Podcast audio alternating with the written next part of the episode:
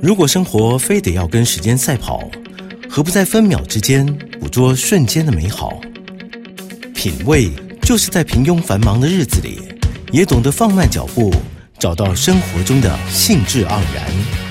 欢迎收听《酒吧行家品味》，让来自不同领域的行家带你细细品尝生活的点滴趣味，与你共享生活品味。收听 News 九八九八新闻台。你现在收听的节目是《酒吧行家品味》，我是嘉璇。那上礼拜呢，我们邀请到了怪兽训练总教练何立安老师来谈谈他的新书《抗老化：你需要大重量训练》。那其实我们上周就有谈到了，呃，其实一开头我就有说，现在台湾已经。即将迈入了超高龄社会，就是在二零二六年的时候。那所以在依赖长照之前，有哪一些是我们可以做的呢？那么今天想想要请何老师来和我们分享，失能老人也可以做重量训练吗？嗯，可以的啊。要如何对怎么去做呢？呃，原则上我们来说哈，首先要界定一下说呃失能的这个程度了哈。那如果说哈，在呃我们的这个训练的系统里面呢，如果说他还能够自行走路的话，哈，那当然这是相所以说是能相当轻微的，然后他可能只是走路不太方便而已，这样子哈。那像这种的话，其实都还可以引导他做这个正常的训练，只是说会使用比较多的退阶训练这样子。所谓的退阶训练是退阶的训练，意思就是说。呃，假设哈，我们如果说要训练腿的这个肌肉，那我们会练深蹲，还有核心肌群，我们练深蹲哈。那这个深蹲的过程里面呢，它可能有一些的动作幅度，例如说弯到哪个地方，他的膝盖会受不了，哈，他蹲到哪个程度，他的背会受不了。嗯。那所以呢，我们就会依照他个人的状况去调节他适当的动作幅度啊，这是第一个啊，限制动作幅度。第二个呢，可能会因为他平衡感的问题，我们暂时先帮他增加额外的支撑，比如说他手可以扶啊，那或者是说呢，有这个呃弹力带可以帮忙哈，减轻一些压力这样子。那用这种呃额外辅助的方式，让一个动作退阶就是进阶的相反啊，就是说正常动作没办法做的话，我们做相同动作形态，但是比较简化的动作，嗯，逐渐在这个呃退阶动作的这个阶段把它练好，然后呢再进阶回到正常的动作，这样，所以是没有问题，只要能走，对，都可以。那如果说是这个呃有有部分有有损伤，它是无法正常运动的，嗯，比如坐轮椅的。啊，那或者是说，呃，不使用助行器没办法走路的啊，那或者是有一些呢，它是上肢的问题，例如说他的手是没有办法举高的啊，这样子，或者说他手呢是根本就是呃已经逐渐逐渐丧失功能哈，他可能没有办法神经控制这样子，像这一些的话呢，我们通常是这样哈，呃，当然首先当然还是医疗评估啊，看他这个目前有哪些动作对他来说是禁忌的啊，会让他恶化。那除去恶化的动作之外呢，那就是呃，以他可训练的功能来加强，而这点相当重要。很多人会说，假如果说都已经呃就坐轮椅了啊，那这个他就也没没有什么东西可以训练了。其实并不是哈，坐轮椅的人呢，其实有非常多的这个肌群还有功能是可以被训练的，而且这一些一旦强化，例如说他的上肢的肌肉啦，好，那他的这个核心的稳定性啦，好，然后以及他想操控轮椅的这些这个所需要使用的力量啦，这些这些如果说提高的话。那其实他的这个呃生活品质绝对是提高的。那所以说呢，像这种情况的话，我们就会使用这种就启动受伤训练模式了。那受伤训练模式是什么呢？其实这个是来自竞技运动哈。竞技运动员也会经常受伤啊，也就像很激烈的高水准的竞技运动员，虽然说他是训练精良，可是他的对手也是跟他一样训练精良，所以一场打下来，伤很多人，什么膝盖受伤、肩膀受伤。那如果在在在古代哈，就是说在运动科学不发达年代，受伤的人就是整个停练休息。嗯，结果他怎么两三个月回来以后，发现呢，这个退化到哈，不是他受伤地方退，他没受伤地方也退。所以说，现在的观念就是说，尽量不要让他停练。可是他怎么样练可以不要恶化他的伤势呢？那有的地方就是，呃，隔离开来他不能被碰到的部位，那你就得设计，加他膝盖不能动。嗯，你有没有办法设计一个训练方式，让他可以稳稳的训练另外一条腿。哇！然后呢，或者是说呢，他的肩膀受伤，但是呢，你能不能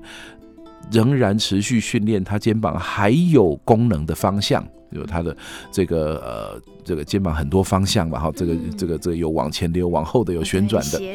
对。那像这些东西啊，或者说有人是肩膀受伤，所以他没办法背那只杠，嗯，那我能不能让他把手放在别的地方，那持续的练蹲？所以呢，像这种方式啊，其实，在呃竞技运动里面呢，已经是那个资讯量大的不得了，那花招百出哈，而且呢，这个大家都已经有大量的尝试经验，呃，不好的、糟糕的动作早就已经被剔除了。所以现在我们发现说呢，就是因为有这个蓬勃发展的运动科学，所以我们可以帮几乎每一个人找到他还能练的东西。那我想要问老师，就是我们可以徒手训练吗？比如说，哦，应该是说长辈们徒手训练也是 OK 的吗？没有问题的吗？徒手训练是一个非常好的训练哈。那但是在长期来看呢，它有一点局限性哈。所以我先来分析一下它的好在哪里。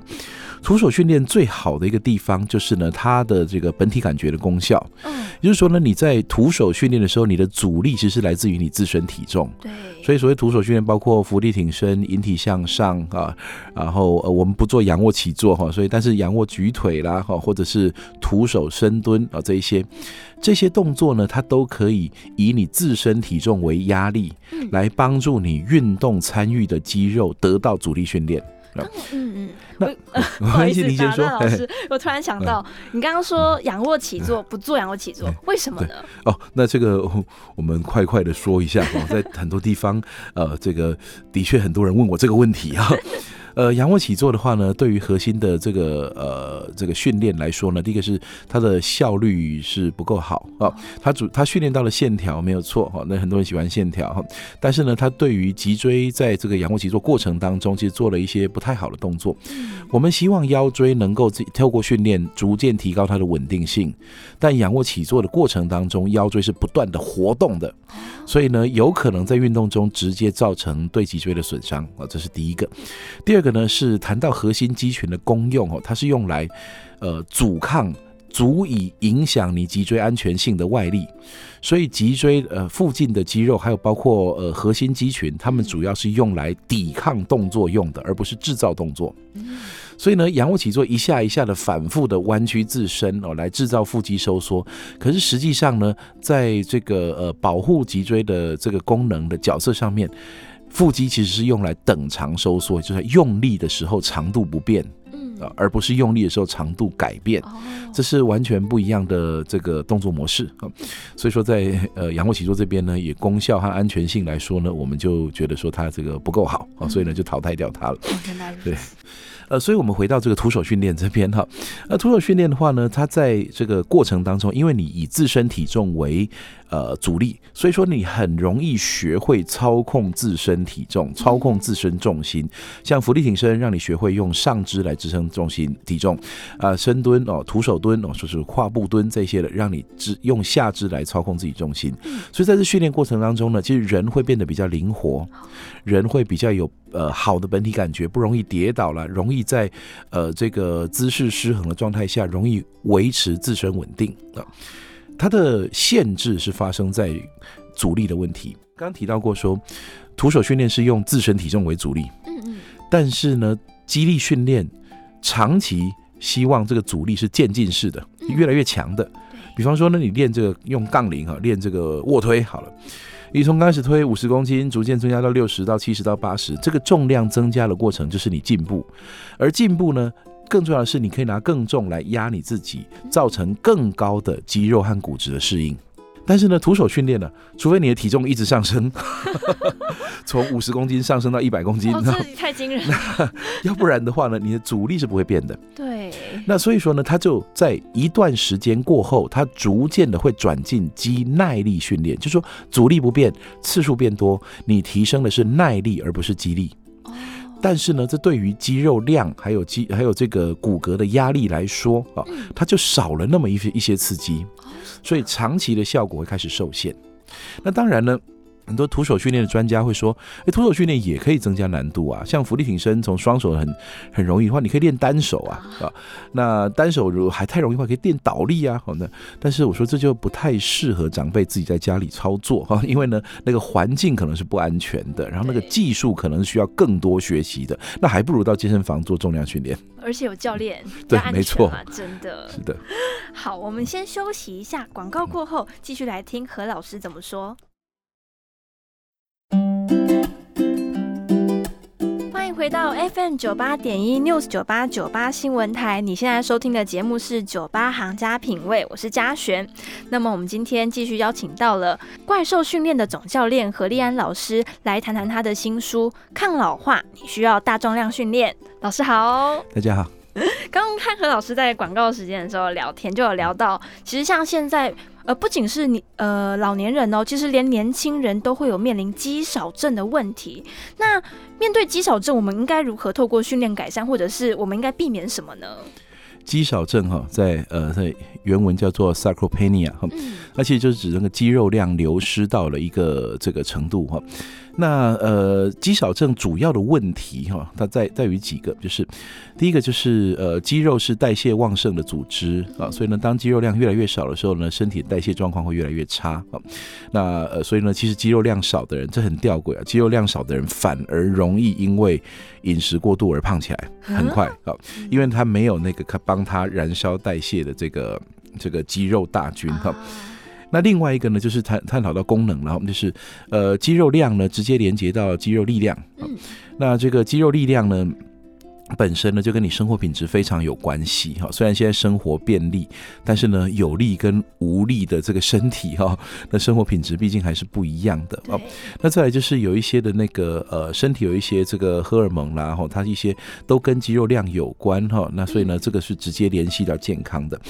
那这如何去避免它呢？其实我们呃之前有提到说，过去的运动科学哈，它的很重要的进展就是它不断的在定义哈哪些能力哪些身体。素质是后天可以被改变的啊，像像有一些就是没办法改变的，像成年以后的身高啦、皮肤的颜色啦哈，然后呢这个这个肢段比例啦，这些都没办法改变哈。那但是呢，有一些可以改变，像肌肉量就非常非常可以改变啊。那它的改变的最压这个刺激就是压力啊，它的这个关键刺激就是压力。所以呢，让这个肌肉呢承受压力，其实就讲对抗阻力啦啊，去举重的东西啊。那我们的身体呢？其实这个我们身体每天在经历所谓的新陈代谢哈，其实是一个合成到分解的过程哈，这循环的过程。我们身体每天合成一些新的组织，会淘汰一些旧的组织哈，所以合成跟分解不断循环。当我们有这个阻力训练哈，重量训练这个刺激加进去的时候，我们身体会倾向于合成多一点。那所以呢，合成多一点的意思就是说呢，经过这个训练以后，我们会微调我们新新陈代谢的方向，让身体呢多吸收蛋白质。让肌肉呢能够变得更粗壮啊，然后呢能够变得更有力量啊，那这是阻力训练对于肌肉这个肌肉量一个非常非常清楚的剂量反应关系啊。所以肌少症这个东西啊，严格说起来，我会觉得它真的跟当年我们看肥胖一样，我会觉得肌少症也是个文明病，就你得日子过得够好才有办法这样哈。因为当然了，我们不不不可否认，有些地方因为饥饿的问题哈，但我讲的是现代化社会哈，没有饥饿的问题还有办法肌少症。那通常都是因为哈追求追求时尚的美感哈，然后呢刻意的避开让自己变强的一些呃这个过程啊导致的哈。因为女生会觉得要瘦才漂亮，这是有肌肉很像很壮啊之类的。这真是很扭曲的审美观啊！所以其实这样真的不好哎。我会觉得说审美这种东西啊，它应该是跟个人福祉要相结合，就是说当你变美的时候，你也变健康才对。如果说呢，让你变美的代价是你要变得不健康的话，我会觉得这种美感是扭曲的。真的。那在这本书我有提到说，骨质疏松症是可以靠重量训练来预防的吗？的确是的啊，呃，这个得要回溯到这个几十年前哈，大家开始发现说，呃，这个老人的跌倒啊是非常严重的事情哈。嗯，那我看过一种统计数据说呢，这个呃老人跌倒后哈，这个一两年内的死亡率是特别高哈，啊，甚至高过癌症哈。而且 也就是说，那就是有人戏称了，就是在美国的读书的时候，有人就是开玩笑说，如果你一定要选一个哈，老人一定要选一个跌倒或得癌症，你选得癌症还比较容易活下来啊。以现在的医疗哈，你得癌症还比较容易活下来，跌倒反而比较危险啊。哦，那当然这是听起来好可怕了。对，为什么会这样呢？只是说，呃，因为呢，这个呃，这这其实道理很清楚哈，就是跌倒以后呢，呃，首先那个受伤地方需要养伤，嗯，那所以跌倒过后的一两年会进入一个强制的静态生活形态。哦，那是那个静态生活形态让它抵不过各种疾病的侵袭，所以很可怕。越不动，你会越容易受嗯受到这个疾病的侵害。所以就算我躺在床上两个月，我可能也是会有引发一些身体各种状况都会变差啊，因为整个代谢都降下来了嘛。那所以说呢，这个呃，可能一般的这种代谢性的疾病啊，几率就开始提高了。代谢性的疾病，像但是是，那心脏病、高血压啦、糖尿病啦，这些都跟你身体都不动有关啦。啊，是哦，肌肉量越大的人，反而对这种东西越有抵抗力。哦，那所以呢，在呃这个静养的过程呢，就大量的这个肌肉流失哈，身体的这个弱不禁风哈，那这其实是最危险的。那当时就觉得说，那个骨折跌倒是很可怕的事情，所以呢，呃，很多的研究都集中在说如何的预防跌倒。嗯，那预防跌倒呢，就发现说呢，这个跌倒本身呢，好像不是真正重点，因为呢，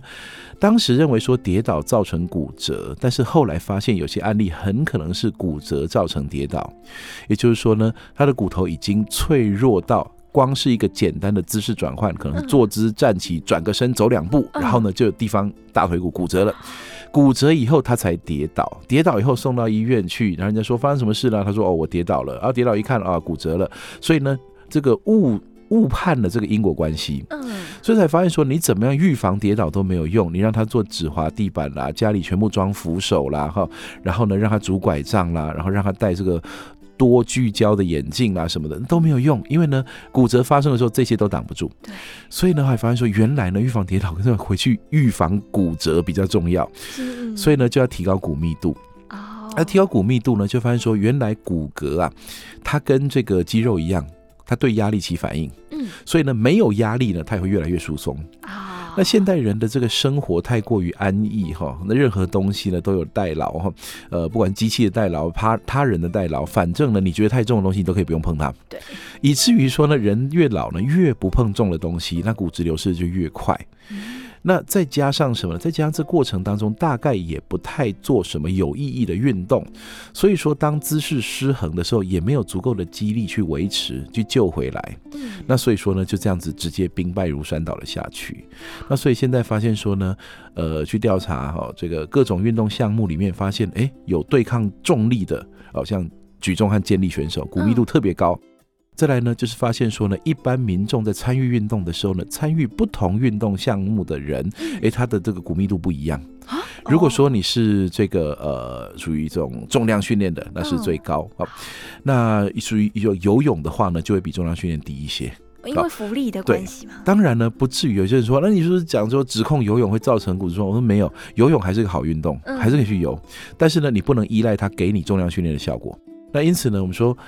呃，长期啊，越早开始越好，因为呢，这骨密度的流失，它从三十岁就开始了。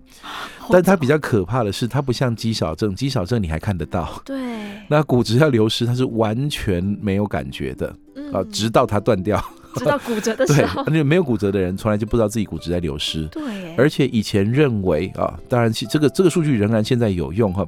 呃，女性多于男性啊，体重轻的多于体重重的哈，哦所以说呃，然后年纪大了多于年纪小了，所以呢，呃，女性体重轻、年纪大哈是最高危险，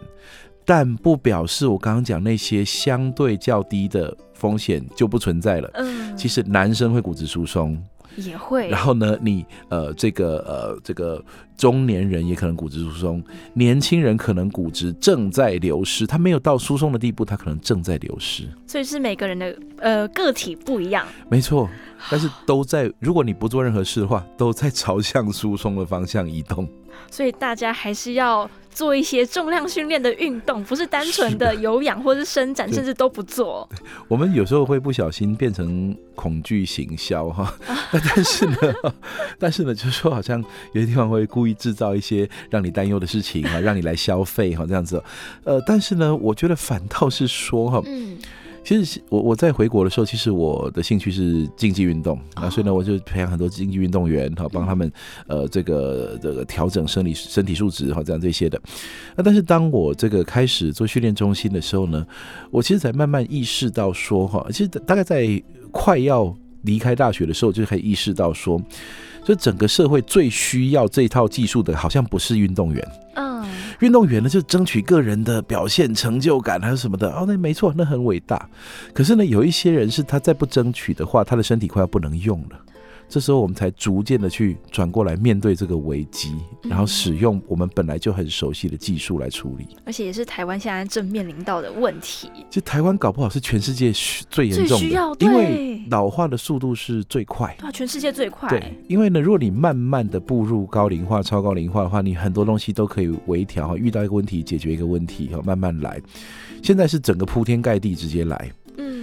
那就就就，其实这跟防疫很像，就突然之间太多人确诊，医院是不够用，超前部署，我们要超前部署。那所以呢，激励了突然间太多的人，太多的人长照倒下，整个社会的医疗资源和经济结构是会受冲击的。对，而且我们又少子化，那以后是没错，对，就这个再留子孙的时候，他们的负担会更可怕。那所以说，现在其实跟这些风险比起来，重量训练实在是太便宜了，实在是太。容易的一个选项了，因为我们节目是广播的关系，比较可惜的是没有办法就是讲解到动作的部分。是的，那么没关系，就算看不到动作，我们还是可以听听广播，然后参考何老师的这本新书《抗老化你需要大重量训练》。那么这本书是由远流出版的，谢谢何老师，谢谢大家，谢谢。